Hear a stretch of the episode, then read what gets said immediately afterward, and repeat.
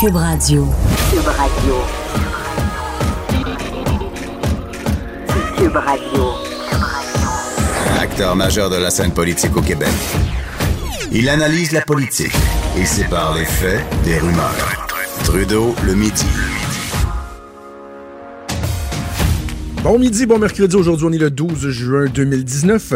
Bienvenue dans Trudeau le midi. Mon nom est Jonathan Trudeau. On va être ensemble dans la prochaine heure, au cours de la prochaine heure, une belle journée, une belle journée ici sur la colline parlementaire à Québec, dans euh, cette ambiance de fin de session parlementaire où les esprits s'échauffent. Il y a euh, du suspense. Est-ce qu'il va y avoir un baillon, deux baillons, pas de baillon? Est-ce qu'on va revenir siéger en fin de semaine, la semaine prochaine? Bref, euh, pour les gens qui aiment la politique, c'est assez intéressant l'ambiance en ce moment et tout, tout ce qui se passe à l'Assemblée nationale. Et on va rentrer assez rapidement dans la période des bilans de fin de session.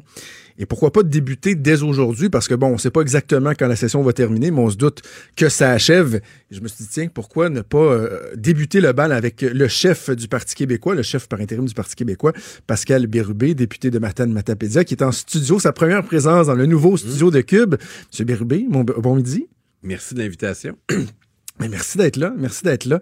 Euh, avant qu'on fasse le, le bilan, je je vais aborder un sujet avec vous, puis je vous dis avant qu'on entre en ondes, on a fait beaucoup d'entrevues ensemble euh, à la radio par le passé, et il y a une fois où on s'est on s'est pogné solidement. Puis vous vous souvenez pas c'était à quel sujet. Et là, le sujet, vous le ramenez dans l'actualité vous-même aujourd'hui. Le sport. Vous avez déposé une motion. C'était ah, donc ça. C'est quoi, c'est quoi la motion, là, M. Bérubé? Vous voudriez qu'il y ait des équipes sportives québécoises. Oui. Dans le monde, il y a une trentaine de nations qui n'ont pas le statut d'État, qui ont des équipes nationales sportives. Par exemple, l'Écosse. C'est un exemple parmi d'autres. Porto Rico, d'autres législations, parce que c'est des euh, nations pionnières dans leur sport. Et euh, des équipes nationales, euh, c'est une idée qui est intéressante. Je crois même avoir entendu sur vos ondes Jacques Tanguy dire que c'est une très bonne idée. Ah oui, mais le droit, le droit, c'est on, on est d'accord avec lui. Et il m'apparaît que ce serait intéressant que dans différentes disciplines sportives, les meilleurs talents québécois puissent s'exprimer au nom de notre nation. Pourquoi? Qu'est-ce qu'il y a de mal avec. Les Anglais disent. Qu'est-ce qu'il y a de mal à notre if, if, it ain't broken, don't fix it. Qu'est-ce qu'il y a qui fonctionne pas? Parce que euh, ce qui était au centre de notre, de notre argumentation il y a, il y a deux, mm-hmm. trois ans de ça, c'était la notion de propagande autour du sport. Celle du Canada avec le sport, vous avez raison. Il y en a beaucoup de propagande. Ben non, mais justement, vous avez pas raison. Ah, OK. parce, que, là-dessus, il y, en a une claire. Pensez-vous que le Canada ne fait pas de politique avec le sport, avec les Jeux olympiques, avec les équipes nationales? Et là, je, lis tout à l'heure, la ministre du Sport, Isabelle Charret, a dit, ah, oh, faut pas trop faire de politique euh, avec le sport. Le Canada se sert de, du sport pour faire de la politique. Même le premier ministre, de temps en temps, quand il veut se dire nationaliste, petit mot sur les Canadiens de Montréal, un petit mot sur le résultat de hockey. Ben oui, mais c'est parce que ça, c'est là qu'on s'entend pas, M. Birbé, c'est que c'est pas... Oui, mais le sport On les connaît, les résultats de hockey, on pourrait les dire. Oui, non, non, mais le sport sert à unir les peuples, exact. à souvent mettre les divisions de côté. Donc, tu sais, le, le, mot propagande a une connotation qui est très négative. Mais moi, j'en fais pas. Je veux une équipe nationale pour que nos meilleurs espoirs puissent être dans la Mais le sport n'est pas un outil politique pour le Canada. Que le Québec est une nation? Oui. Pas d'autres questions, Maître Trudeau? Non, non, mais OK. Aux Olympiques, est-ce que le Québec devrait être représenté aux Olympiques? On parle pas de ça. On parle des euh, fédérations nationales de sport. C'est le cas en soccer. Il y a plusieurs nations qui n'ont pas le statut de pays. On parle pas des Olympiques. On parle vraiment de compétitions internationales. Vous savez qu'il y en a deux pour lesquelles on est accrédité pour l'instant. Hum. Et euh, il pourrait en avoir d'autres. Ça prenait une autre ouverture de ça de la part euh, des élus. Et là, la CAQ autoproclamé nationaliste à l'intérieur du Canada, on dit non. Alors, ça m'a amené la réflexion suivante. Euh, ça commence quand, le nationalisme de la CAQ? Donnez-moi un exemple de geste nationaliste, outre de placer un drapeau géant, gigantesque, qui rentrait pas à l'Assemblée nationale. Il va falloir que ça commence un jour, parce que pour l'instant, moi, j'en vois pas de geste nationaliste, la CAQ. Ouais, vous trouvez pas qu'ils tiennent debout devant Ottawa? Un exemple? Ben, sur les seuils d'immigration, par exemple, euh, ils tiennent leur bout. Service euh, minimum. Parce que si on compare avec le gouvernement précédent, c'est sûr que ça paraît mieux. Mais c'est vraiment le service minimum. Sur la langue, par exemple, ils me disent, on va appliquer la loi. Mais c'est juste la normalité, ça, appliquer la loi. Est-ce que vous êtes préoccupé par l'avenir du français, notamment à Montréal? Est-ce qu'on devrait assujettir les entreprises de 50 employés et moins à la langue? Non, c'est trop de paperasse. C'est ça un gouvernement Ben, ben, nationaliste qui a à cœur l'avenir du français. Parce que je vous relance la question. euh, ce serait- ça prendrait quoi comme geste? Là, vous donnez un exemple, le français. euh, et, et je pense particulièrement à. Montréal, tout le monde est préoccupé. Il faut, être vraiment aveugle pour ne pas reconnaître qu'il y a un problème avec l'utilisation du français euh, à Montréal. Mais sinon, ben, dans quel autre on- domaine? Pourtant, on n'est pas mal les seuls à parler de langue à l'Assemblée nationale. Il y a un rapport de l'OQLF là, qui date d'il y a à peine quelques semaines qui dit que l'accueil en français à Montréal est passé de 84% à so- 75 en quelques années seulement. C'est préoccupant. Mais euh, la CAQ nous a bien indiqué qu'ils vont toucher à rien en matière de langue. Ben, pour moi, c'est un choc. Je m'attendais à ce qu'ils posent des gestes. Ouais, Nathalie Roy, il me semble, a fait des plaidoyers là, vibrants au début. euh, Ben, c'est ça le Euh, problème. Ce n'est ouais. que des plaidoyers, puis jusqu'à maintenant, il n'y a pas de gestes concrets. Un exemple qui peut paraître anodin pour plusieurs. Les factures d'Hydro-Québec, qui étaient unilingues Mm. anglaises, elle a dit l'automne dernier, ça va être réglé. Ben, c'est pas réglé. Donc, en matière de, de culture et en matière de langue, moi, je trouve que c'est là l'angle mort du gouvernement de la CAQ. Mathieu, Bo- L'identité. Mathieu Bocoté, ce matin dans le journal, dit qu'il y a une opportunité pour le Parti québécois de, de se ressaisir, si on veut, de, de, euh, de Ouais, je retrouver une certaine popularité. tout Je ça. remercie Mathieu, mais on y avait pensé avant. Ben, non, mais donc deux angles. Lui, il parle de, de, de, de, de l'immigration, de la langue. Par exemple, sur les seuils d'immigration, si on suit la logique Mathieu Bocoté, le Parti québécois pourrait, par exemple, plaider pour euh, une baisse euh, quasi drastique des seuils d'immigration actuels. Est-ce que ça fait partie des, visées que le Parti québécois c'est pas comme ça qu'on le voit. C'est-à-dire que dans la campagne, lors de la campagne, notre position n'était pas la plus populaire. On disait ça prend un tiers indépendant qui fixe le nombre de nouveaux arrivants selon un certain nombre de critères, la capacité d'intégration d'emploi, la francisation. Répartition au Québec aussi, on proposait que 25% de l'immigration soit dans les régions du Québec. On a proposé ça. La CAQ a dit, nous, c'est 40 000. Ça reposait sur rien. C'était de la numérologie. Puis les libéraux disaient, laissez rentrer tout le monde. Donc, notre position était la plus responsable. Là où je, je trouve qu'on a un enjeu, c'est que la CAQ a quand même le contrôle d'une bonne partie de l'immigration. C'est eux qui choisissent.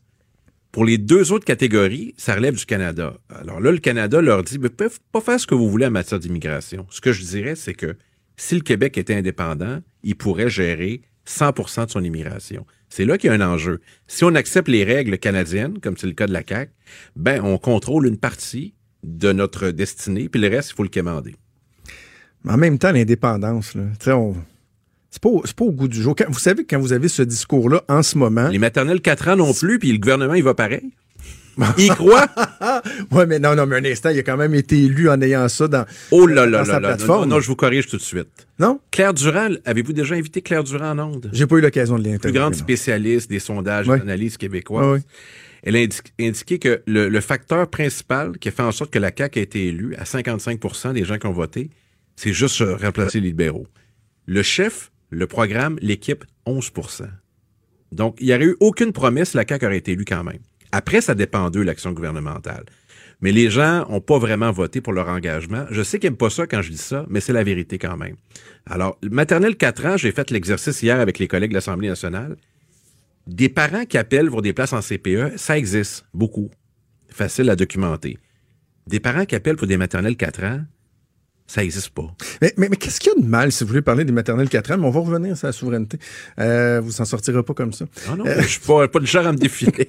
Vous me connaissez. Sur les maternelles 4 ans, euh, c'est devenu quasiment euh, un, un dogme là, de se battre contre les maternelles 4 ans, alors que... Non, de semble- l'imposer, c'est un dogme. Mais, de mais non, mais attends, pourquoi. mais- pourquoi on parle de l'imposer mur à mur? Parce que dans les faits, on parle pas ici de remplacer le système des CPE par les maternelles Oui, 4 ans. d'une certaine Où là, vraiment, on pourrait dire mur à mur, on veut tasser un système existant pour le remplacer par un autre. Cette notion de choix-là pour les parents, C'est un faux c'est choix. si difficile à accepter? C'est un faux choix. Et la Coalition Avenir Québec est convaincue qu'elle sait mieux que les parents ce qui est bon pour leurs enfants. Non, non, non. mais pourquoi vous dites ça? Parce que de très Gardera loin, mieux familial, CPE, Toutes les- maternelle 4 toutes ans. les enquêtes auprès des parents démontrent une majorité très importante pour qui le premier choix, c'est les places en CPE. Ça, c'est le choix des parents. Mais la CAQ, ils savent mieux que quiconque c'est quoi qui est bon pour les enfants. Il y a quelqu'un qui les a convaincus. Moi, j'aimerais ça qu'on trouve un jour celui qui a convaincu François Legault d'en faire l'engagement premier pour lequel il mettrait son siège en jeu des maternelles 4 ans. J'en reviens pas encore. Quand je parle de ça à la Chambre, là, vous le voyez pas ça à la télé. Les députés de la CAQ, l'autre base, t'as raison. Il n'y a personne qui me demande ça. On n'a pas le choix. Ça, c'est la vérité. Plein de députés. La députée de Shawinigan, là, il y a une pétition présentement dans son comté pour des places en maternelle, en fait, en CPE. Personne ne demande les maternelles 4 ans. Il y en existe des maternelles 4 ans depuis plusieurs années en milieu défavorisé. Pourquoi c'est une concurrence et non une complémentarité? Le premier ministre dit, ouais, mais il n'y a pas assez d'enfants qui ont euh, accès à la à, au CPE. Moi, j'ai une idée révolutionnaire pour Faire plus de CPE. Annoncer plus de places, puis les parents vont y prendre. Merci. Donnez-moi, vous me devez rien pour la suggestion. Non, mais, c'est euh, aussi simple ouais, que mais ça. je- regardez, je vais parler de moi. Là. Moi, la maternelle 4 ans, là, j'ai une jeune fille de 4 ans et demi qui va rentrer euh, Oui. en- en- à la maternelle euh, au mois de septembre. Elle va être la plus jeune de sa classe. C'est une 24 septembre. Oui. Je, pour plusieurs raisons, je, sans aucune hésitation, j'aurais opté pour la maternelle pas dit 4 ans parce que pour elle, ça aurait été très bien. Donc, Vous êtes moi, la pense- minorité des parents qui veulent ça. Ben- Mais de temps en temps, il faut adopter des mesures pour la majorité. Oui, oui, mais on, là, on a les CPE. En, en- pas en place, pas en nombre suffisant pour couvrir les besoins des parents présentement. Dans ma circonscription, euh, c'est pas unique. Je suis allé à Rouen-Noranda, durant l'hiver en tournée. Juste cette ville-là, c'est 500 enfants qui attendent. Puis on pourrait multiplier partout au Québec. On fonce dans, dans un mur. On a une crise euh, appréhendée. Puis en plus, on va faire quoi l'été avec les enfants qui vont en maternelle 4 ans? Qui va en prendre soin? Ben, Sur l'heure du midi? Pensez-y. Oui, oui, effectivement, ça Moi, ne pas convient réponse. pas à tous, mais c'est la notion de choix. C'est la notion de choix que Mais moi, je me dis, ben, les gens choix. vont avoir le choix, donc pourquoi faut, faut absolument se battre de pour les... 2 Oui, milliards. mais euh, Égide Un Royer... gouvernement de comptables. oui, mais pour les enfants, y a-tu y a-tu des sommes, euh, y a-tu de l'argent qui est trop? Est-ce que des investissements peuvent être excessifs On pour plus. les enfants? Égide Royer a dit, qui est une référence en la Il matière, devrait le nommer ministre, c'est le seul qui défend ça. a dit pourquoi? Arrêtez donc. Pourquoi on, on s'entête à faire more of the same? Dans, dans le fond, c'est ça. On dit, ben, on veut pas changer la recette, gardons la même recette. Oui, mais la recette actuelle, une elle recette fonctionne pas bien. Nos taux de diplomation Ah, sont ben. faméliques. Tu sais, on, on- on est des cancres les, quand on les regarde taux de ben, diplomation c'est à l'intérieur du Canada. En passant, là, Jean-François Robert, je n'y crois pas tant que ça. C'est facile à vérifier. Là. Euh, je pense que c'est pas François Legault qui a mis son siège en jeu. C'est le sien qui est en jeu si ça marche pas. Quand on, regarde les besoins qui sont identifiés pour les spécialistes en milieu scolaire, au primaire, de l'appui pour les enseignants, euh, rénover les écoles, toutes les mesures pour la réussite scolaire, tout ça c'est identifié, puis il y a un coût à ça. Le gouvernement tout tassé ça, a dit non. Je vais prendre toute ma marge de manœuvre, plus de 2 milliards, puis je vais tout mettre ça dans un nouveau réseau. On va construire des classes, on va rénover des classes, puis qu'il y ait quatre enfants qui s'inscrivent ou 24, ça va être le même prix parce qu'il faut que tu engages un enseignant ou une enseignante. C'est un fiasco financier épouvantable. Là-dessus, il compte pas. C'est comme le troisième lien, il compte pas. Et euh, pour d'autres affaires, faut pas que ça dépasse telle affaire. Donc, pour un gouvernement qui, euh, se dit de l'économie, autoproclamé de l'économie, il manque de rigueur, pas à peu près. Drôle, troisième lien, vous parliez de faire plaisir à la majorité, c'est un bon, c'est un bon exemple. Oui, on est d'accord, mais on peut savoir combien ça coûte? Oui, oui, mais ça, il y, a- il y aura à le dire. Hey, Ah non, ils auront à le dire. non, non, non, mais c'est vrai, on va, on, va, le savoir. Ben, c'est absurde. Pourquoi c'est absurde, M. Birubé? Ils Pourquoi on le sait pas maintenant? Ben, parce qu'il fallait qu'il fasse le travail. Ils le savent depuis longtemps comment ça coûte. Ah oui, vous pensez? Ben voyons donc, je peux pas. En Sans savoir, il était où. on Il savait en pas a- encore, il serait où, à l'est, dans le centre, Êtes-vous l'ouest. êtes-vous en train de me dire qu'ils ont annoncé ça, puis le seul critère qui guidait cette annonce-là, c'était le monde va aimer ça. C'est Ça, sûr que vous c'est le premier à faire ça? Euh, non, on est plus rigoureux que ça. C'est pas nécessairement ce qui est de plus euh, rentable au plan politique, mais c'est ce qui est de plus responsable. Si vous me proposez un pont de plus, ben oui, mal prendre, c'est- pas loin de chez nous. Mais si je vous dis qu'il y a d'autres alternatives, alors on voulait avoir le coût, le tracé. Je sais pas si c'est trop demandé dans une démocratie, Bon, on va l'avoir. mais manifestement, le seul critère qui guidait la CAQ, c'est Hey, ça va pogner. Ben, ça pognait. En tout cas, ça ne doit pas faire le débat sur le troisième lien. Je veux qu'on parle, le temps en fil, je veux qu'on parle de la session euh, parlementaire parce que on voulait faire le bilan de la fin de, ses- de- de fin de session. Euh, Vous, vous aimerez pas ce que je vais dire, mais en même temps, je, je vais être, je vais être honnête, transparent avec vous. Lorsque tout le monde va faire les bilans de fin de session, je suis prêt à gager, en tout cas moi j'en serai, euh, je à gager que de façon générale, dans l'analyse, les gens vont dire Hi, Parti québécois a de la misère à s'imposer. Voit les libéraux qui essaient de, de, de, de, de comprendre qu'ils sont rendus l'opposition officielle, Québec solidaire qui en surprend un peu au-delà des sideshows de Catherine Dorion qui fait un travail rigoureux. Puis moi, je, je- loin de moi l'idée de dire que vous faites pas votre travail. Moi, je suis là, je vous vois en chambre, vous faites votre travail, mais force est de constater que dans l'opinion publique, le Parti québécois arrive pas vraiment à s'imposer depuis l'arrivée en poste du nouveau gouvernement. On est une force de proposition puis pas une force d'opposition. Je le disais en janvier, je le dis encore aujourd'hui. Regardez le nombre de propositions positives qu'on fait, de, de mesures auxquelles le gouvernement n'a pas pensé, comment on inspire ce gouvernement à bien des égards. On est positif. C'est sûr que des fois, une attaque bien menée a le plus de chances de, de passer au téléjournal. Je trouve qu'on fait un travail patient, sérieux, crédible en commission parlementaire et au Salon Bleu. Et, euh, avec, beaucoup et avec beaucoup d'humilité. Euh, regardez le travail qu'on fait sur le projet de loi 21. Depuis le début sur la laïcité, j'ai deux amendements qui vont rendre le projet de mm. loi plus cohérent. Je les dépose, le gouvernement en disposera, puis on choisira ce qu'on fait par la suite. J'aime mieux ma position que celle de Québec solidaire ou celle du Parti libéral. C'est sûr que le gouvernement est le maître du jeu. Il y a, il y a beaucoup de visibilité, c'est sûr. Le plus difficile va commencer à l'automne.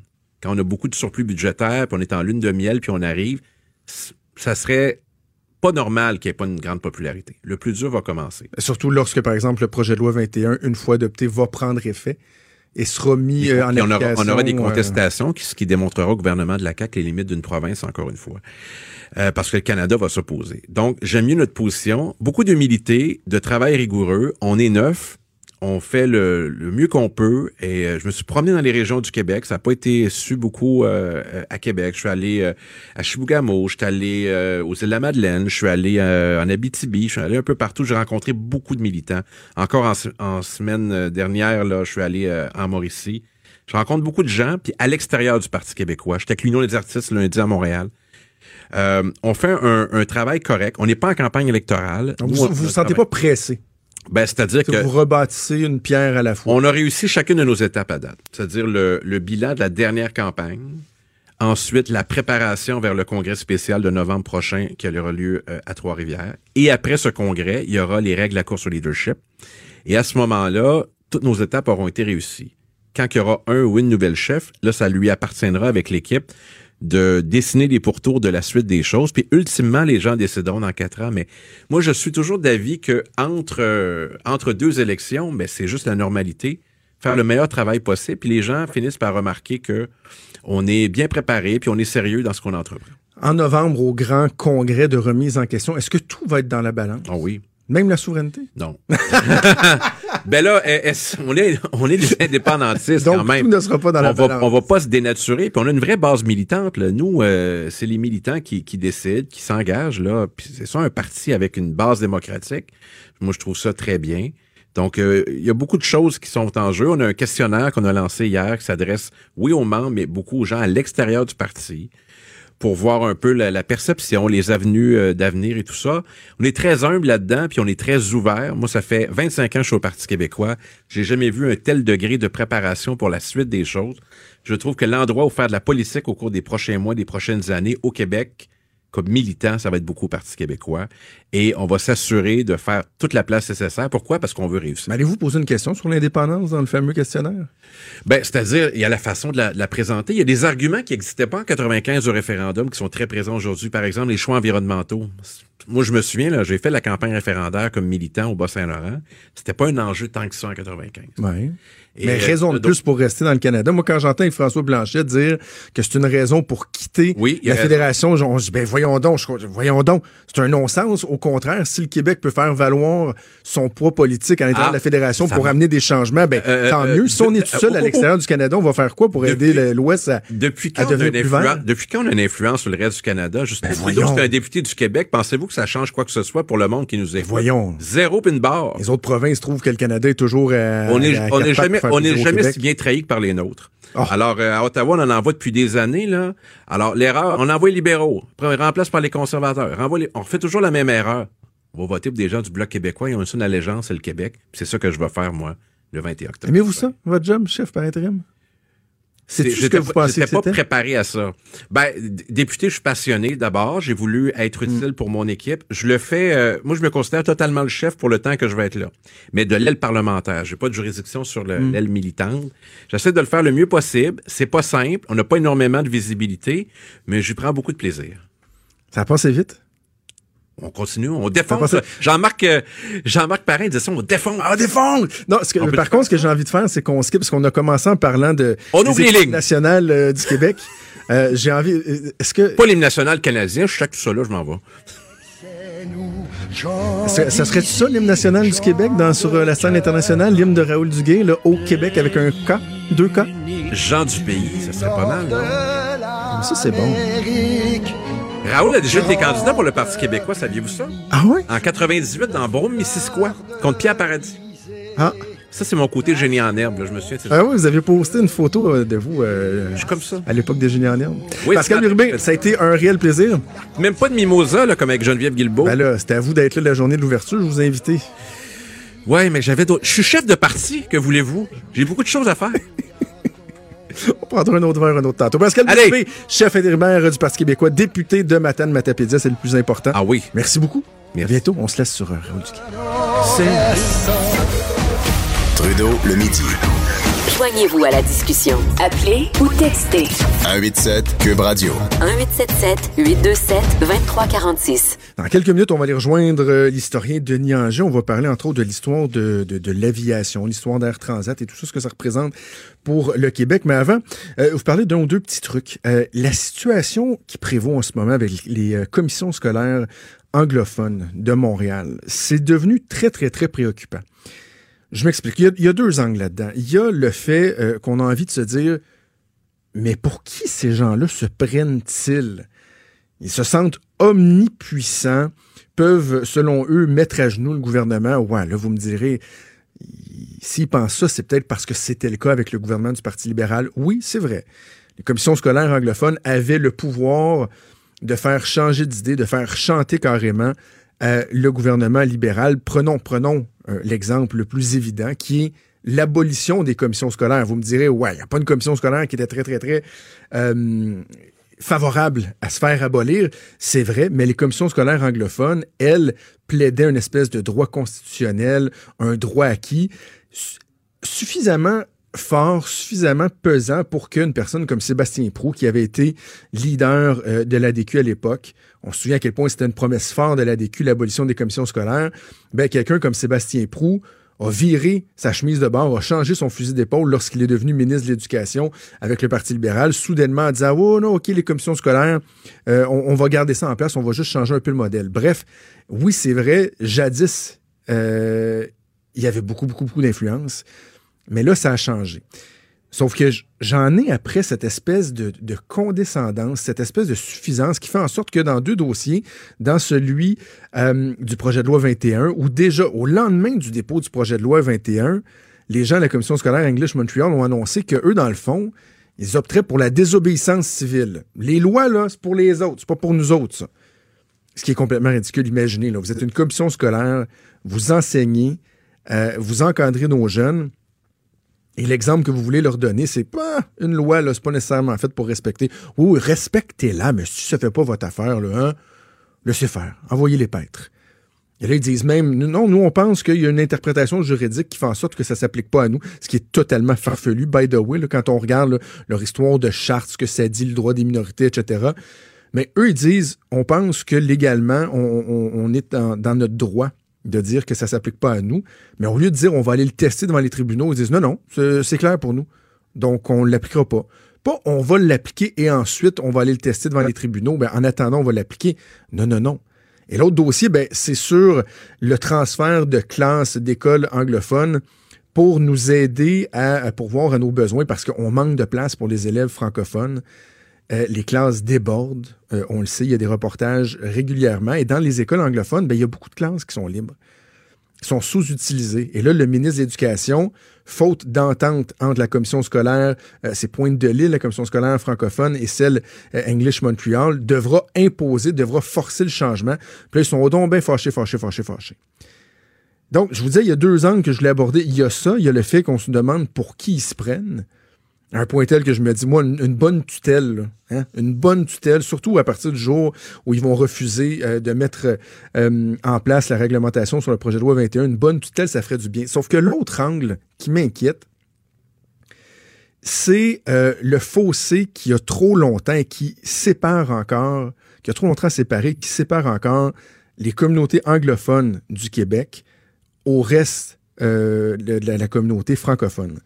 Évidemment, la question nationale a souvent été, euh, a très longtemps, traditionnellement été au cœur de cette espèce de schisme-là, cette séparation, le fossé qui nous sépare. Et là, pourtant, alors que la question nationale semble être mise de côté, semble euh, être en veilleuse, n'en déplaise à Pascal Bérubé que je recevais il y a quelques minutes, mais semble être en veilleuse pour un bon bout. On devrait, on devrait pouvoir voir s'opérer une espèce de rapprochement, des tensions qui viendraient s'amoindrir, mais de par leur, attitude, ils contribuent à garder euh, cette distance-là, ce fossé-là, l'impression qu'il y a comme deux sociétés. Il y a les Anglos du Québec et il y a le reste du Québec. Ça sert pas personne, ça. Ça sert pas personne. Et il me semble qu'il serait temps que les gens euh, des commissions scolaires euh, anglophones de Montréal, en tout cas qu'il y ait des gens au sein de ces institutions-là qui se lèvent et qui disent un instant, là, on s'aide pas en faisant ça. Et il me semble que ça pourrait faire, faire du bien. Ça pourrait alléger le, le climat. Hey, bougez pas, on revient dans quelques secondes avec Denis Anger. Cube Radio. Cube Radio, autrement dit. Trudeau, le midi. Il est là pour sa visite hebdomadaire, sa dernière de la saison avant les, euh, les, vacances estivales. Denis Anger, bon midi. Bonjour, bonjour, bonjour. Comment ça va? Ça va, bien. Regardez, je me prépare à aller naviguer. Ah oui? Ah, durant l'été, c'est euh, le grand bonheur de faire découvrir le Québec et l'Ontario Saint-Laurent-Grand-Lac à des touristes français qui viennent faire des croisières. Ils m'ont demandé de leur raconter les mystères du Saint-Laurent, des Grands Lacs, de l'incroyable odyssée française d'Amérique du Nord. Donc, à partir de Québec, on les amène jusqu'à Niagara, sur les traces de Champlain, de, de, de Joliette, de Marquette, de La Salle. Et c'est vraiment fort agréable de, comment dire, renouer avec les cousins. Jonathan, je me morbais tantôt, je vous écoutais parler des commissions scolaires anglophones et je me disais, ciel qu'il a raison, parce que dans les faits, les commissions scolaires, ce ne sont que des créatures de l'État, des créatures mhm. du gouvernement de la province de Québec, telles que prévues à l'acte de l'Amérique du Nord britannique de 1867, et ça n'a pas été changé par le repatriement. Autant les commissions scolaires que les municipalités. Fait qu'on entend les gens de la commission scolaire English Montreal ou le maire de Hampstead dire que nous, la loi, non, non, pas vraiment. ce ne sont que des créatures. Donc, euh, habituellement, dans un dans un régiment, lorsque le général vous dit d'aller là, ben c'est pas parce que vous êtes le troufion en bas que vous avez le droit de dire non. Essayez ça dans une opération militaire, puis vous allez voir que votre espérance de vie va être un peu raccourcie. Mais enfin, voilà, c'est dit. OK, arrivons à notre sujet euh, du jour. On a parlé de la navigation des bateaux, mais là, on ben va parler des avions. Ben, ça, c'est une de mes passions. Ben, et moi aussi, je travaille en ben milieu aéroportuaire. Ben J'aime beaucoup ça. On s'est connus, d'ailleurs, un peu dans ce contexte-là. C'est vrai, après vrai. Le, après le cabinet du premier ministre. Ouais, ben, les avions, euh, aujourd'hui, on est quoi? On est le 12 juin 2019. Ouais. On remonte il y a 100 ans, jour pour jour, et je vous amène à Saint-Jean-Terre-Neuve. On est près de Saint-Jean-Terre-Neuve, on est en 1919, et près d'un terrain d'aviation. À l'époque, c'est vraiment plus un champ. Il y a trois avions qui sont là. Trois avions anglais. Il y a un Hawker, un Handley Page et un Vickers. Et les trois vont tenter de faire quelque chose qui ne s'était jamais fait avant, traverser l'Atlantique sans escale avec un plus lourd que l'air. Il faut dire que c'est intéressant. Il y a un grand journal euh, londonien qui s'appelle le Daily Mirror qui a mis sur la table une bourse de 10 000 livres sterling. À l'époque, c'est quand même beaucoup d'argent. Ça équivaut à peu près à 900 000 dollars aujourd'hui. OK, quand même, quand même. Il y a une course qui est là. Hein? Et la course, euh, bon, le hacker part le premier, manque d'essence, s'abîme dans l'océan, donc il, il, est disqualifié. Le Henry Page n'est pas prêt. Et finalement, le, le Vickers Vimy, qui est un bombardier de la Première Guerre mondiale, qui a été allégé de manière à mettre plus d'essence. Il y a 4000 litres d'essence là-dedans. Il est piloté par un type qui s'appelle Jack euh, Alcock, et son copilote et son navigateur s'appelle Brown, Arthur Brown, et ils vont réussir. Alcock and Brown vont être ah les premiers à traverser l'Atlantique sans escale entre Terre-Neuve, qui est à l'époque une colonie britannique, et l'Irlande. Ils vont faire un vol exécrable, des conditions épouvantables. Finalement, ils vont... Combien d'heures? Ça a pris 16 heures non-stop dans des temps épouvantables. D'ailleurs, ils ont fait un atterrissage, pas un atterrissage, un atterrissage raté. Ils voient un beau champ vert en Irlande, le beau vert de l'Irlande. Ils se posent et c'est une tourbière. Donc, le pauvre... Oh. et on regardera dans les photos sur Internet, vous avez le temps, vous allez voir que l'avion, il est un peu amoché à Ça son arrivée. sec. Mais ça, oui, tout à fait, net et sec. Euh, mais ils vont devenir des héros. Tous les deux vont être anoblis. Euh, ils vont devenir Sir John et Sir Arthur Ah oui. par le roi d'Angleterre. Le plus vieux d'entre eux, le capitaine euh, Alcock, lui, va mourir l'année suivante en allant livrer un avion au salon Naut- aéronautique de Paris. L'autre va vivre jusqu'en 1948. Tout ça pour vous dire que c'est pas d'hier qu'on parle de traversée, qu'on parle d'avion.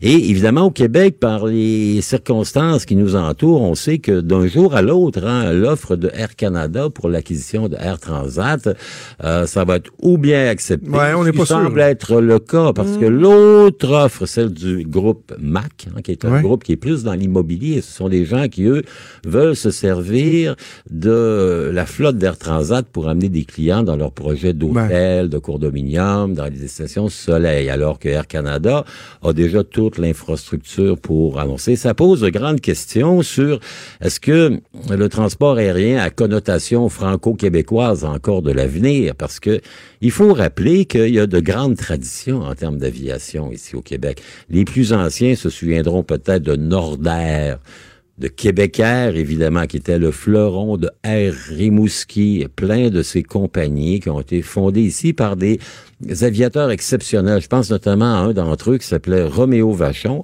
Roméo Vachon, il est le père de la liaison aérienne au Canada. Dès 1928, dès 1930, les frères Vachon, qui sont des gens qui viennent de la Beauce, ici de Québec, les fameux Flying Vachons Brothers, vont ouvrir des lignes. Et Vachon va, par exemple, développer le premier, la poste aérienne. OK. Oui, à l'époque, le, tra- le- le courrier entre l'Europe et la- la- et l'Amérique du Nord, il arrive par bateau. Donc, les bateaux remontent le Saint-Laurent jusqu'à Montréal. Et là, le courrier, on le prend là, puis on le distribue.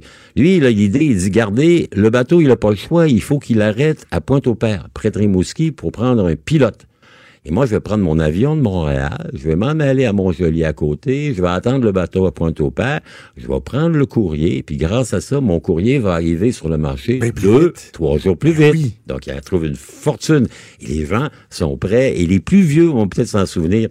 À l'époque, on pouvait acheter un petit thème qu'on appelait par voie aérienne, par avion, airmail, qu'on collait sur le courrier. Ça coûtait plus cher d'affranchissement, mais ça permettait à votre courrier d'arriver deux, trois jours plus rapidement. Roméo Vachon, un type de la Beau-Sainte-Marie, qui est un grand pionnier de l'aviation. Donc, de voir un peu ce qui se passe aujourd'hui, la disparition de Nordair, il y avait une compagnie qui s'appelait Dominion Airways qui avait été fondée par un des frères Molson. La famille Molson de Montréal, la bière et les Canadiens, ils étaient dans l'aviation. Un d'entre eux, le sénateur Hartlund, Hartlund, H-A-R-T-L-A-N-D, Hartlund Molson, moi, j'ai découvert que ce gars-là, c'était un héros de la bataille d'Angleterre. En 1940, les Britanniques réussissent à se défendre contre les Allemands grâce notamment à l'aviation, la RAF.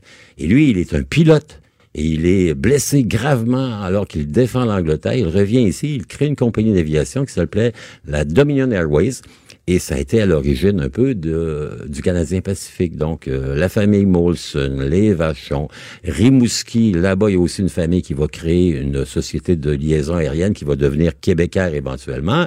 Finalement, ce qui nous restait un peu à nous, c'était euh, l'émanation de tout ça, la tradition qui est incarnée un peu par Air Transat. Air Transat, après bien des tentatives qui ont plus ou moins réussi, notamment, je pense ici sur le marché de Québec, une société qui s'appelait Maestro et qui, comme beaucoup d'autres, a été euh, victime de- du caractère un peu, comment dire, vorace de Air Canada. Vous savez que si vous êtes un développeur de liaison aérienne au Québec ou dans l'Est du Canada, euh, vous êtes en concurrence directe avec un grand Ouais. euh, transporteur qui est Air Canada.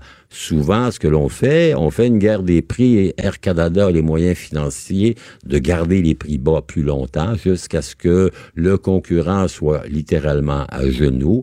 Et là, ou bien il fait faillite, ou bien Air Canada le rachète à bon marché et reprend son Parce qu'ils ont les moyens de garder les prix bas, quitte à perdre de l'argent, d'avoir des lost leaders dans, dans, dans certains Tout marchés fait, et pour de- tuer la compétition. Exact, et de reprendre le marché de manière, comment dire, monopolistique. Et à ce moment-là, ben, on le voit, il suffit d'aller un peu dans l'est du Québec, allez prendre un avion Montréal-Gaspé ou Québec, les Ah îles oui. de la Madeleine sur Air Canada, vous allez réaliser que ça vous coûte plus cher de partir de Québec puis d'aller à Cap-au-Meul que de partir de Québec puis d'aller à Tokyo. Ah oui, c'est quand même, Oui, c'est quand même assez remarquable. Dans l'histoire d'Air Canada, l'implication du gouvernement se, se mesure comment? Est-ce que, au-delà tu sais, des, des- des subventions, de, de facilités, est-ce qu'il y a déjà eu une implication gouvernementale directe? Est-ce qu'ils ont déjà été Oui. euh? C'était de- une créature, hein? C'est ça, une hein, créature du gouvernement du Canada dans les années 1930.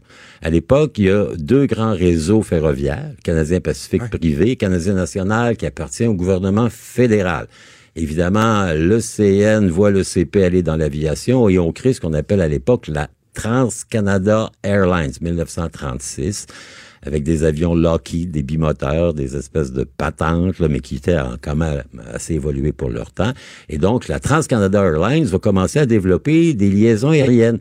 Assez étonnamment, ils sont pas dans l'est du pays.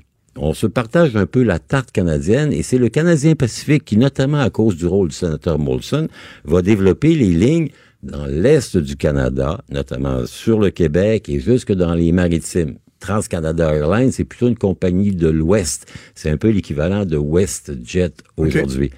Mais après la guerre, Deuxième Guerre mondiale, il y a une espèce d'échange. Le Canadien Pacifique regarde beaucoup les lignes qui vont vers l'Orient. Donc, ils vont développer des liaisons sur la Chine, sur le Japon, et ils vont troquer avec TransCanada Airlines les liaisons qu'ils ont sur le Québec et sur les maritimes pour des liaisons qui vont vers l'Orient ou vers l'Amérique latine. Mauvais choix de leur part. Dans un cas comme dans l'autre, ça ne marchera pas tant que ça. Éventuellement, TransCanada Airlines va devenir Air Canada, il va devenir le grand transporteur. Canadien Pacifique va tenter de survivre euh, plus vaille que vaille et va malheureusement, et je dis malheureusement pour les contribuables et pour les acheteurs, disparaître une vingtaine d'années. Remplacé un peu par WestJet, un peu par Porter, mais vraiment, on est dans une situation où Air Canada est en presque monopole.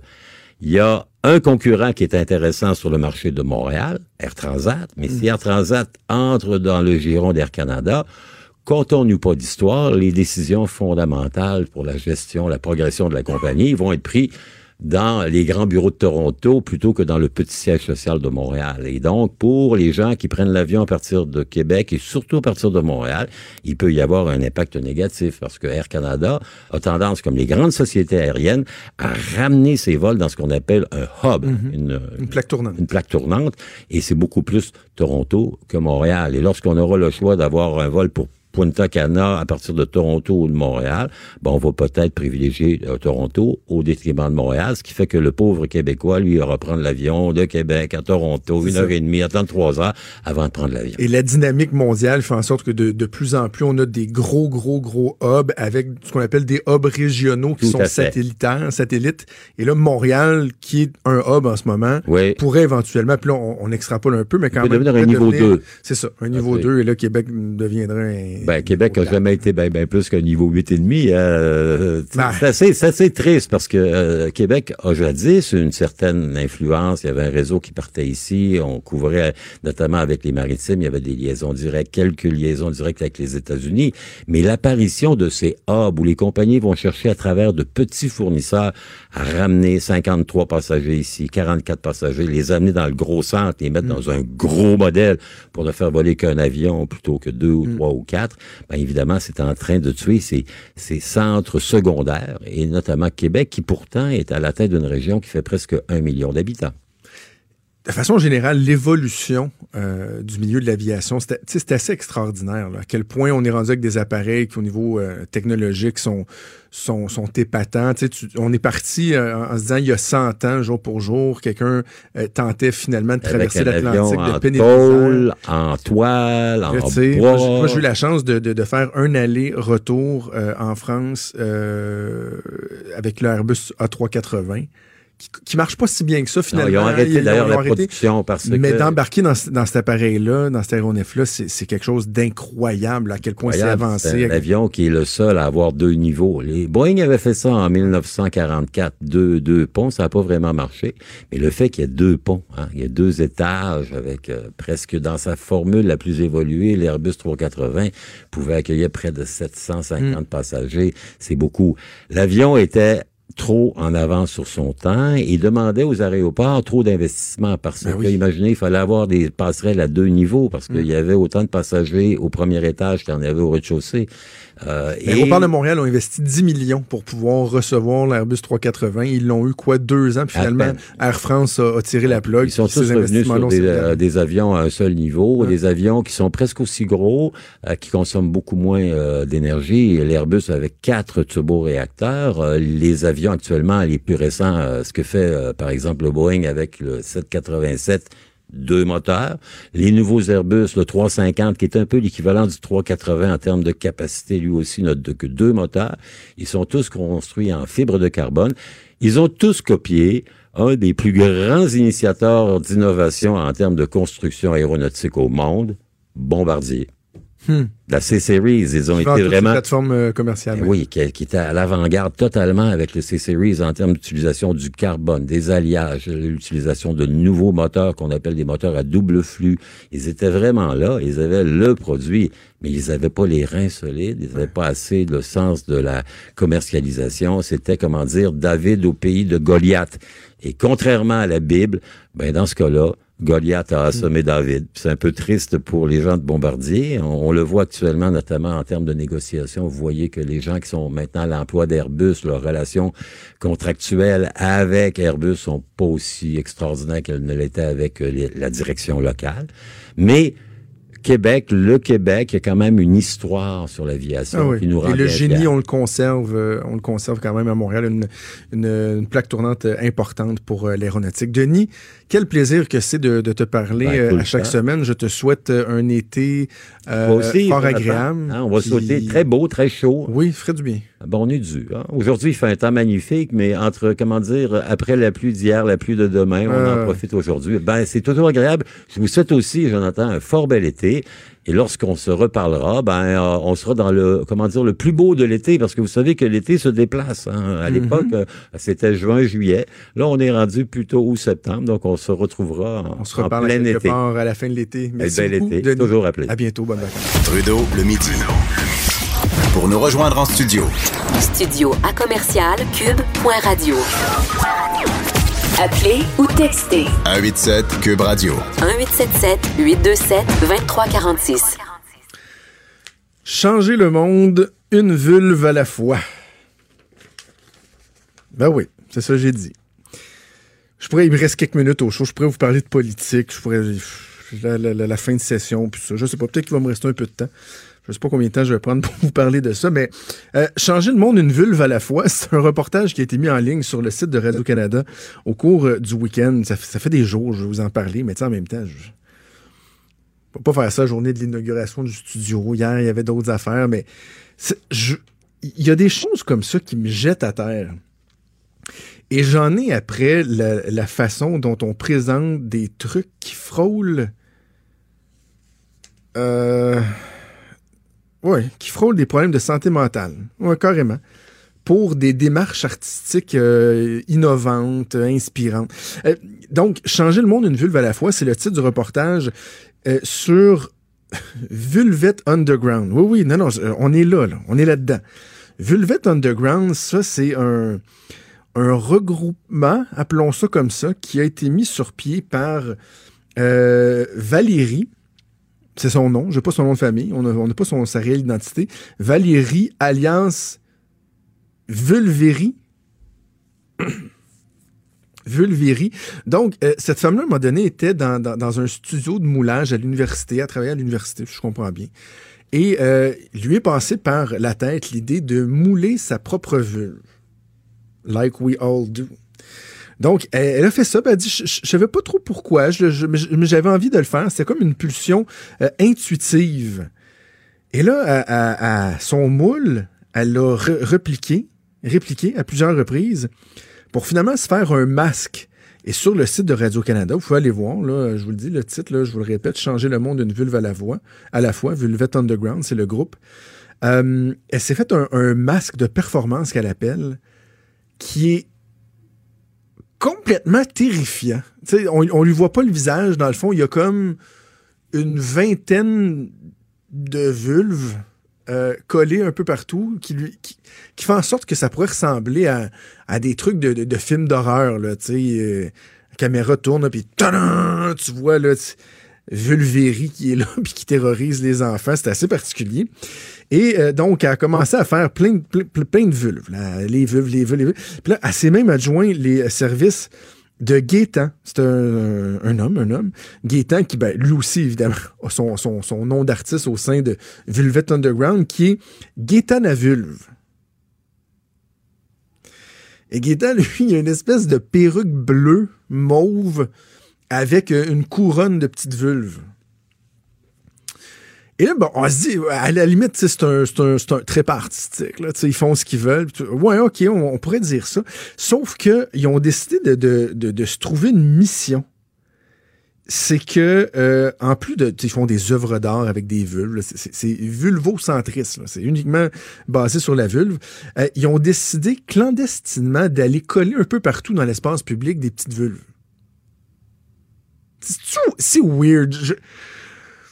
Je, vous raconte ça, puis je trouve ça très weird, moi aussi. Mais en même temps, la, Société d'État a fait un gros reportage, et tout en photo. Hein, c'est très particulier. c'est très léché, la, mise en page. pas comme un texte que vous voyez normalement. Ce sont tous de grosses photos avec des, petits bouts de texte. Vous changez de page, puis à chaque fois, c'est une nouvelle photo. Donc, ils ont décidé, eux autres, clandestinement, d'aller coller euh, des vulves un peu, un peu partout parce que, au cœur de leur action, il y a le fait que euh, ils, veulent mettre un frein au sentiment d'interdit qui entoure l'organe. Ils sont sidérés de constater qu'encore aujourd'hui, il y a une confusion entre les mots vagin et vulve qui sont confondus. Ce qui, est, vrai, la confusion, pour avoir une, conjointe gynécologue, effectivement, que des fois, elle dit Mais non, c'est pas le vagin, c'est la vulve. Pas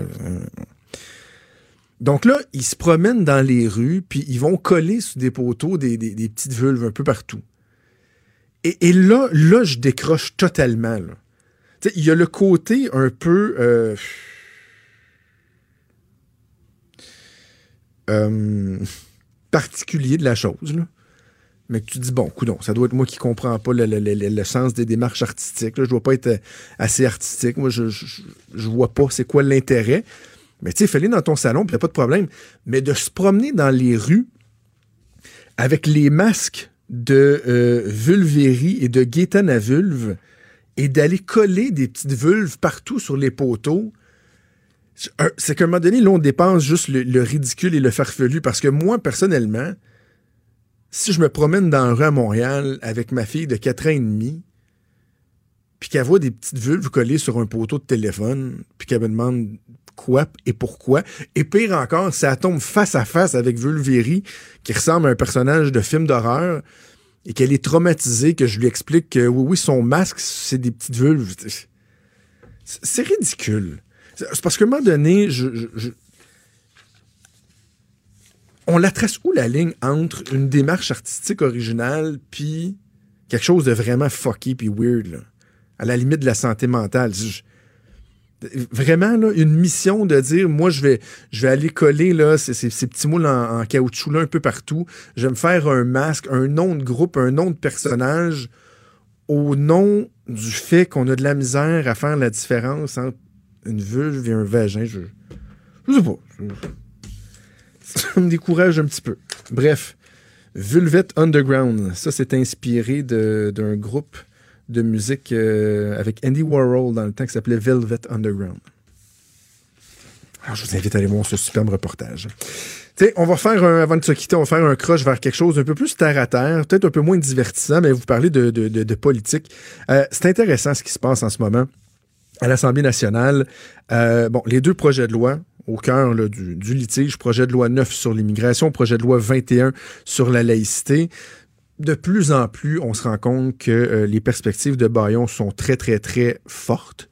Euh, on apprenait au cours des dernières heures, puis encore là, ça fait peut-être partie aussi de la partie de, poker, où on veut, euh, on veut bluffer. Mais les députés de la Coalition Avenir Québec se sont fait dire de rester dans la région de Québec, de prévoir rester dans la région de Québec pour le week-end. Donc, il y a assurément des chances qu'on siège très tard samedi ou samedi dimanche. Et le but pour la Coalition Avenir Québec sera de dire qu'ils ont tout fait ce qu'ils pouvaient pour essayer de faire adopter les projets de loi, mais que devant le manque de collaboration, notamment particulièrement des libéraux, ils n'ont pas été capables de le faire. Mais il y a un élément sur lequel je veux revenir et, qui commence à, me chicoter pas mal. C'est l'attitude de Simon Jolin Barrette.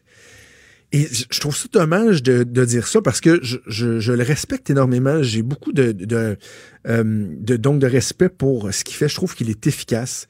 C'est pas évident de, mener de front les deux plus importants projets de loi du gouvernement, tout en étant en plus leader du gouvernement. Et force est de constater que ça a bien été euh, dans l'espace public.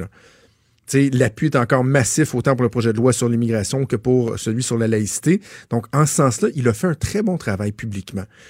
Mais quand je parle à tous les partis d'opposition, il y a un élément qui revient constamment et c'est l'attitude du leader, l'attitude de Simon Jolin Barrette. On parle d'intransigeance. De, euh, d'une certaine condescendance. Bref, lorsque vous êtes leader, c'est important d'avoir des bonnes relations avec les oppositions parce qu'au-delà de la partisanerie politique, au-delà des, des, positions qui peuvent euh, diverger, c'est important à un moment donné de s'entendre puis de dire écoute, on va faire avancer tel, tel, tel projet. Mais là, il semblerait que ce soit très difficile. Et tu sais, François Legault a longtemps, longtemps dit que euh, malgré les, les, succès, la popularité de la Coalition Avenir Québec, il disait autant comme autant à ses députés de faire attention, de pas tomber dans, dans le manque d'humilité, dans l'arrogance. Ben là, il y a peut-être un petit drapeau jaune qui devrait se lever. Euh, parce que Simon Jolin Barrette, je vous le dis, là, tous les partis d'opposition parlent de ça, du fait que c'est un peu difficile avec M. Jolin Barrette. Donc, euh, peut-être qu'il y aurait lieu pour le leader de, de revoir un peu sa façon de faire, de revoir sa façon de travailler, parce que franchement, ultimement, je pense que ça peut nuire à son parti. C'est déjà tout pour nous. Merci beaucoup à Joanny Henry à la mise en onde, à Véronique Racine et Hugo Veilleux à la recherche. Cube Radio.